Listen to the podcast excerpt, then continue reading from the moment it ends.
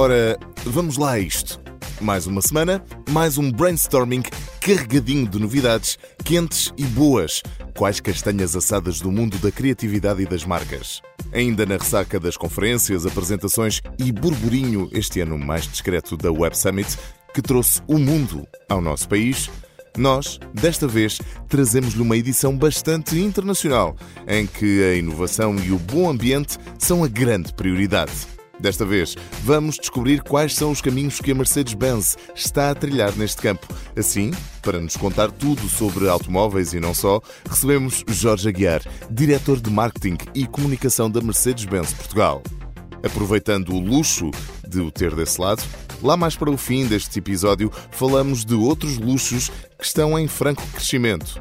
Vamos aqui ao lado, à terra de Nuestros Hermanos, para revisitar uma tradição que é muito mais que um jogo, mas primeiro, já se vê, já se ouve e já se sente. Já chegou aquela que é conhecida como a época mais maravilhosa do ano.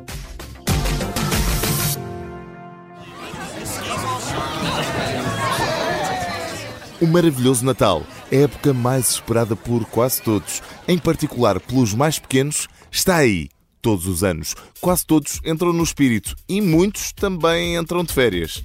Ainda assim, já sabemos que por vezes esta época pode tornar-se assim, talvez, demasiado maravilhosa. Principalmente quando é a nossa casa o palco para as grandes reuniões da época. Com este misto de sensações e emoções em mente, este ano, o IKEA Canadá quer dar férias a quem está a gozar férias de Natal, em particular aos anfitriões. No vídeo que dá vida à campanha, aparecem diversas pessoas que conseguem escapar das celebrações natalícias e aproveitam para relaxar e respirar fundo, num momento para si mesmas. Entre as diversas personagens, encontramos, por exemplo, uma mulher que descansa à beira de uma banheira, tirando os sapatos e passando os pés descalços por um tapete de banho fofo. E também um homem vestido de Pai Natal que se abriga na sua garagem e encontra conforto num pequeno banquinho. De acordo com a diretora de marketing canadiana da marca de móveis suecos, estes produtos foram selecionados porque mostram como a IKEA pode ajudar os personagens a fazer uma pausa nas férias. Um sentimento de necessidade de escapar que o IKEA descobriu ser universal. Da minha parte, confesso que sim. Chama-se Take a Holiday from the Holidays.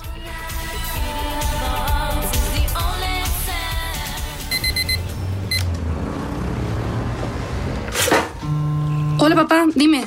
Aproveitando que a árvore já está montada e que as luzes já estão ligadas, visitamos uma tradição de Natal que nos está geograficamente bem próxima. Trata-se de um jogo de azar que nos chama a atenção para a sorte de nos termos uns aos outros. É de resto este o mote da campanha da Lotaria de Natal de 2023, que vai entregar ao sortudo 750 mil euros, mas é aqui em Espanha. Na história contada neste anúncio, estamos a poucos dias do sorteio quando a personagem principal recebe uma chamada do seu pai a pedir-lhe que compre o décimo, o bilhete da lotaria. Contudo, este não é o único a fazer da jovem e pelo meio surgem stress e pressa, levando a que a ideia de comprar a lotaria fique esquecida. Por consequência, para trás fica também aquilo que realmente tem importância: as pessoas de quem se gosta. Esta é uma história com que nos podemos identificar e que nos recorda dos contos de Natal. Para contar esta história, foi preciso esvaziar locais centrais de Madrid, como a Gran Via ou a administração da lotaria na Praça Isabel II. Mas tudo isto aconteceu, não na realidade, mas graças a um grande trabalho de pós-produção. La suerte que tenemos, é assim que se chama.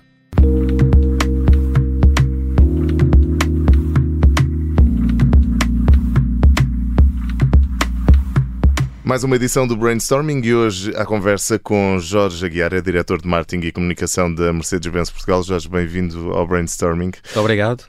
Um, temos então no início desta conversa, desde a sua gênese, a Mercedes tem primado pela inovação.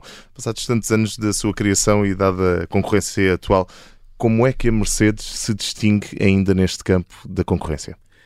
Uh, ora bem, vamos lá começar. A Mercedes para já é a marca mais antiga no mundo automóvel. Nós inventámos o automóvel e, na altura o propósito foi um, pronto, fazer algo que permitisse às pessoas se poderem deslocar uh, de um lado para o outro com o chamado automóvel, na altura só havia carroças e, e burros, por assim dizer, um, e, e criou-se o automóvel. Portanto, essa foi a grande, a grande, grande invenção. Hoje em dia já não existem essas grandes, grandes invenções, as invenções são feitas à base do produto, porque o automóvel já existe e, portanto, é dentro do produto o que é que se pode fazer de, de diferente, de diferenciador. Uh, não é tão fácil como era há, há muitos anos atrás, portanto, hoje em dia é uma tarefa mais difícil, mas um, quando falamos em Mercedes, falamos, por exemplo, a questão uh, da segurança que existe muito, que é associada por vezes a outras marcas, mas que de facto a Mercedes prima muito pela segurança. Tudo que são inovações relativas à segurança uh, foram feitas pela, pela Mercedes, têm vindo a ser feitas pela Mercedes. Hoje em dia, só para falar de inovação também, um, nós somos a primeira marca automóvel e, e, e, as pessoas não têm essa noção que tem a possibilidade de fazer condução autónoma com autorização em alguns estados dos Estados Unidos, uh, mais do que até outras marcas, enfim, que as pessoas têm a percepção que uh, o caso da Tesla, por exemplo, uh, nós temos essa inovação hoje em dia, temos essa autorização, somos a primeira marca também no mundo a ter essa inovação. Falando em inovação, podemos falar Mas também... Mas também, também haverá muitas pessoas que não estão cientes disso, não. porque a Mercedes comunica muito mais do que apenas essa Sim, essa, comunicamos mais essa e, condução autónoma. É, e a condução autónoma não é hoje em dia relevante a nível da Europa ainda, ou seja, é relevante, mas não há legislação para que tal aconteça. Os automóveis já o fazem ou já o podem fazer. Em alguns estados, e não é na totalidade dos Estados Unidos, nós temos já este nível alto de condução autónoma, um, que é uma inovação nossa neste momento. Depois, uh, por exemplo, nos nossos carros elétricos, agora no EQE, no EQS, temos este painel que é um ecrã de uma ponta à outra, portanto são praticamente três ecrãs num só, uh, enfim, num só ecrã, por assim dizer, em que o condutor tem uma determinada informação, o passageiro tem outra informação diferente, é uma inovação neste momento nossa também.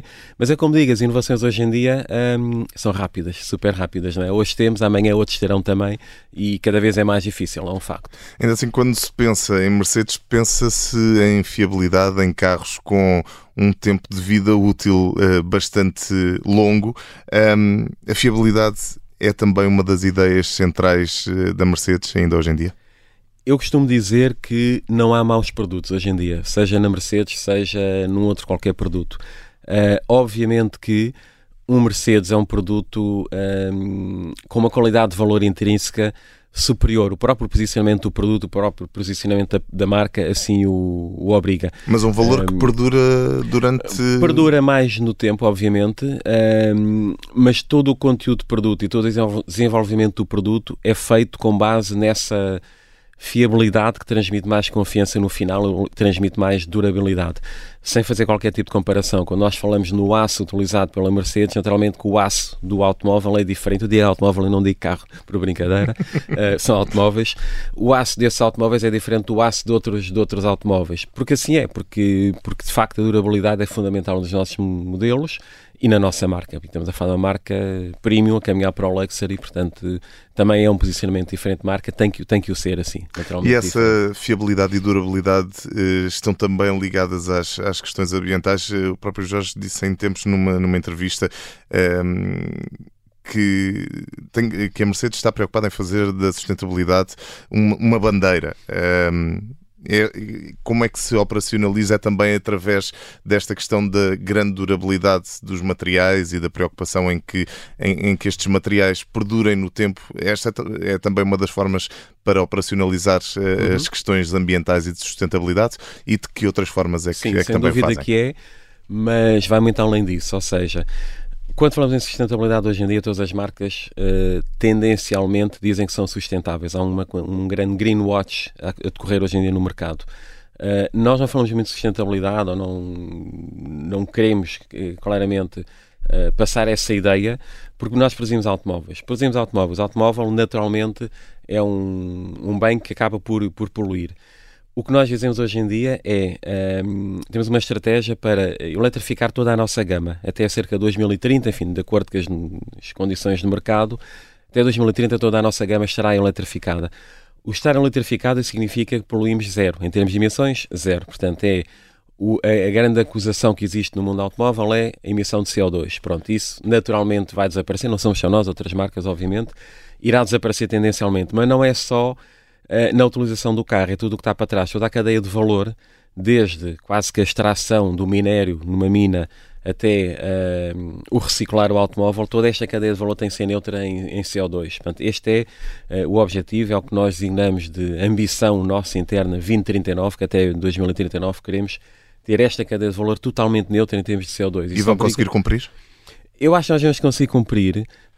Um, há aqui uma questão que é, depende da evolução do mercado, como é que o mercado vai evoluir. Por exemplo, nós em Portugal, 20% das nossas vendas são elétricas, digo nós, Mercedes-Benz, em Espanha, a mesma Mercedes-Benz, 6, 7, 8% de vendas elétricas. Portanto, está a ver a diferença entre o mercado uh, aqui ao lado, Espanha, portanto, tem enfim, uma evolução mais lenta do que estamos nós a ter em termos de eletrificação. Portanto, e os apoios até serão melhores em Espanha? Eu diria que sim, uh, que serão, sem dúvida, uh, mas não é tanto por aí. O que, sinceramente, acho que Uh, não há volta a dar, portanto, o, o, passo foi dado e todos os investimentos, a falar de bilhões, trilhões de investimento em fábricas e em tecnologias para eletrificar o, portanto, o automóvel como o conhecemos, vai acontecer e não há como voltar atrás. Portanto, isso vai acontecer. Se não for 2030, se for 2031 ou 2032 ou 2039, um, acho que não é relevante o cumprimento dessa data. Uh, o relevante é, estamos num processo uh, crescente, quase exponencial, de passagem de combustão para eletrificação. Isso claramente estamos e o mundo está a caminhar para aí, não há como voltar atrás. Mas mais, diria que vamos cumprir. Mais importante do, do, do, que o quando é o caminho que se vai fazendo e como é que se vai fazendo esse caminho. Portanto, Sim, sem dúvida. Um, a Mercedes, por exemplo, já lançou em Lisboa Mercedes-Benz Oceanic Lounge, também uhum. na Nazaré tem, tem esse, esse projeto. Temos um projeto Exatamente. Uh, Fala-nos um pouco desta, destas iniciativas e qual, qual é que é o intuito da Mercedes, para além de, obviamente, promover a sua preocupação com o ambiente. Claro.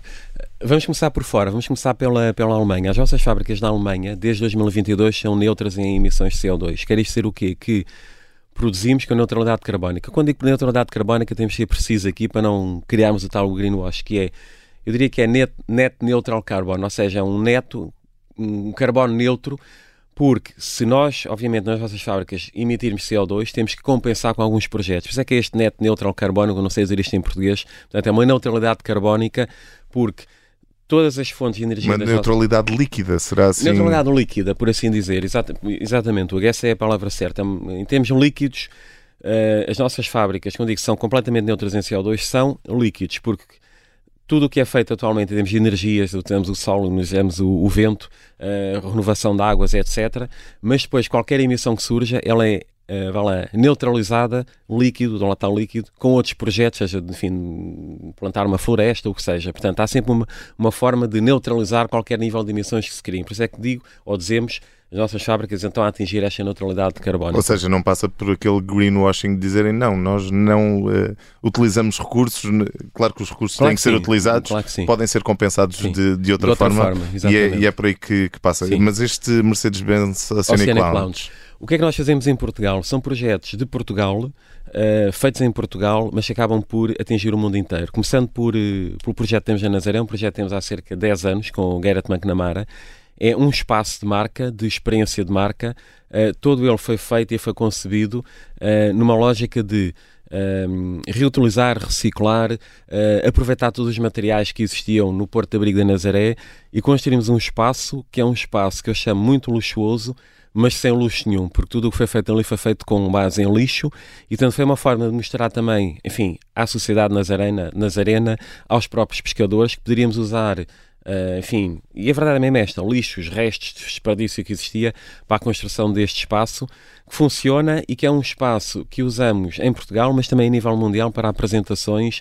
Temos tido cá, uh, enfim, apresentações mundiais de vários modelos que acontecem neste espaço, e é um espaço, como digo, que fala de sustentabilidade sem criar greenwash. Portanto, a ideia é mesmo mostrar à sociedade o que é que pode ser feito de diferente como marca uh, e que transmita de algum modo esta preocupação. Obviamente, não vamos falar da questão que os bancos os automóveis hoje em dia são feitos com uh, garrafas recicladas, que os plásticos são plásticos reciclados, são todo, já não se usa pele verdadeira como se usava antigamente nos automóveis, portanto, para além de toda esse, essa mudança. Depois em Lisboa, e é recente, tem cerca de dois anos, três anos, o Oceanic Lounge, é um espaço também virado para a sociedade, virado ali para a zona ribeirinha de Lisboa, uh, que basicamente é um espaço uh, de partilha de ideias, de workshops, de, um, ehm, de conferências, onde um, partilhamos uma preocupação para com o mar, para com uh, também a fauna do mar, nomeadamente o golfinho do Tejo, que é um golfinho, enfim, que toda a gente hoje em dia já sabe que nós temos aqui uma quantidade de golfinhos, uhum. mas porque também nós todos os dias estamos no mar e estamos a promover e a mostrar o bom que temos. E se há algum golfinho que aparece morto, para que aparece morto, porque há uma rede de pesca, por isto, por isto, por isto, por isto. Portanto, é um espaço de partilha de ideias, de opiniões, uh, de criar awareness em torno de um determinado tema ligado, enfim, à sustentabilidade, ligado ao oceano, ligado à proteção da fauna. Serão espaços que funcionam, uh, que funcionam sobretudo para eventos específicos e não, não estão abertos ao público para quem os queira uh, visitar Não, antes pelo contrário. Antes pelo contrário o, ambos os espaços são abertos 365 dias por ano. Lisboa está aberto sempre, sempre a funcionar. todos os dias temos saídas para a água. temos biólogas a bordo dos nossos barcos, temos uma estrutura de barcos também Uh, enfim, que acompanham nestas atividades. Uhum. Qualquer pessoa pode ir, pode ver, pode se inscrever e pode ter uma experiência dentro da água e ter uma experiência uh, também com biólogos. Como acontece ir ao Oceanário em Lisboa, é toda uma experiência uh, de mar, mas tentar no mar. Connosco é a mesma experiência, temos uma parceria com o Oceanário de Lisboa também, onde mostramos esta preocupação uh, para camadas jovens, para escolas, para trabalhamos com uma quantidade de entidades que permitem espalhar a mensagem. Na Nazaré é o mesmo, se bem que na Nazaré é um projeto diferente, estamos a falar de ondas grandes, ondas gigantes, e portanto nem toda a gente vai de repente para dentro do mar ver as ondas gigantes. Mas estamos lá... mais complicado, claro. Sim, exatamente. Já passamos pela estrada, pelo mar e agora proponho darmos uma volta até ao éter, por assim dizer. Uhum. Isto porque o Jorge, em tempos, eh, foi relativamente crítico em relação à comunicação digital, e corrija-me se, é se estou tema. errado. é um bom eh, tema. E uh, à comunicação digital e também às suas mais-valias. Uhum. O Jorge dizia que o digital está demasiado lotado e é constantemente inundado por mensagens de várias marcas. Ainda mantém esta, esta opinião e como é que a Mercedes-Benz faz para comunicar nos meios digitais sem ceder a esta, a esta inundação de mensagens e de comunicação? Uh, isto seria uma conversa super longa. Vamos, enfim, balizar esta conversa. Temos dois minutos. Mantenho uh, a minha opinião de que hoje em dia o digital é diferente do que era há cinco anos atrás. É fundamental, é, não há dúvida nenhuma. Não podemos viver sem ele, não podemos viver sem ele. No entanto, o que as marcas estão a assistir neste momento é uh, investimentos massivos em digital dentro de um algoritmo que faz com que a minha marca seja vista também por mais 30 ou 40 ou 50 pessoas de todas as outras marcas. E, portanto, não há diferenciação, o tempo de captação de mensagem é muito, muito curto.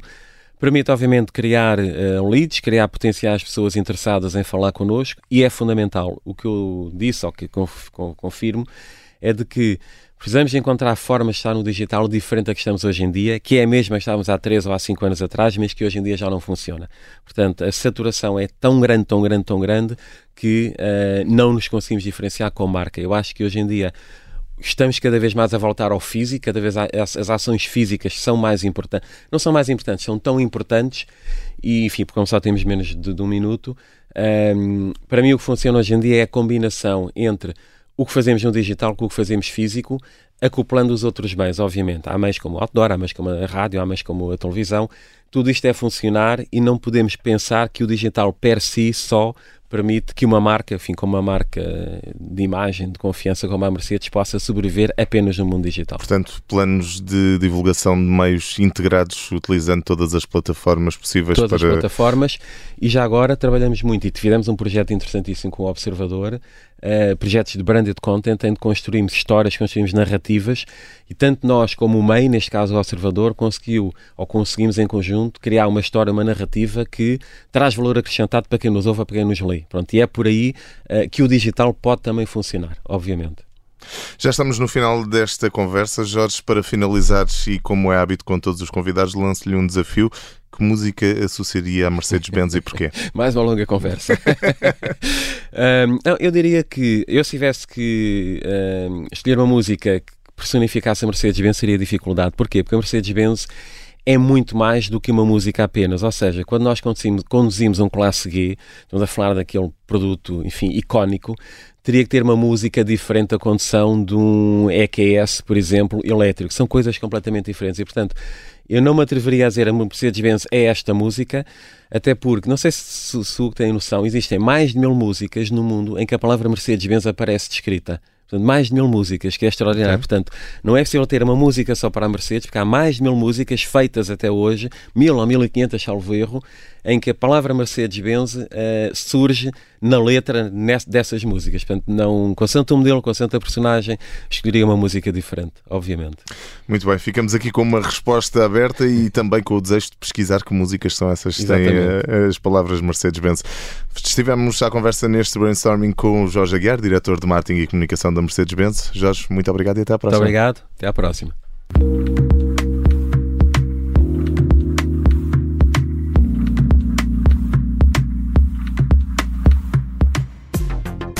Antes de nos irmos embora, o habitual momento de lhe darmos notícias do mundo. Ora, esta semana o destaque vai para o mercado global de bens de luxo que deve atingir 1,5 mil milhões de euros, isto em 2023, o que representa um crescimento de entre 8% a 10% face ao ano de 2022. Isto é o que antecipa o último relatório da Bain Company e da Fundação Alta Gama, organização italiana da indústria de fabricantes de bens de luxo. O crescimento não é igual nas diferentes regiões do globo. Na Ásia Pacífico e no Japão será entre os 6% e os 8%, já na Europa não deve ultrapassar entre 1% e 3%. Na Europa, na Ásia, na América ou onde quer que esteja, não se esqueça que para a semana há mais para descobrir no mundo da criatividade e das marcas. Na rádio às terças, depois das duas e meia, ou a qualquer altura em podcast para ouvir, repetir e partilhar. Eu sou o Hugo Silva e conto consigo no próximo Brainstorming. Até lá!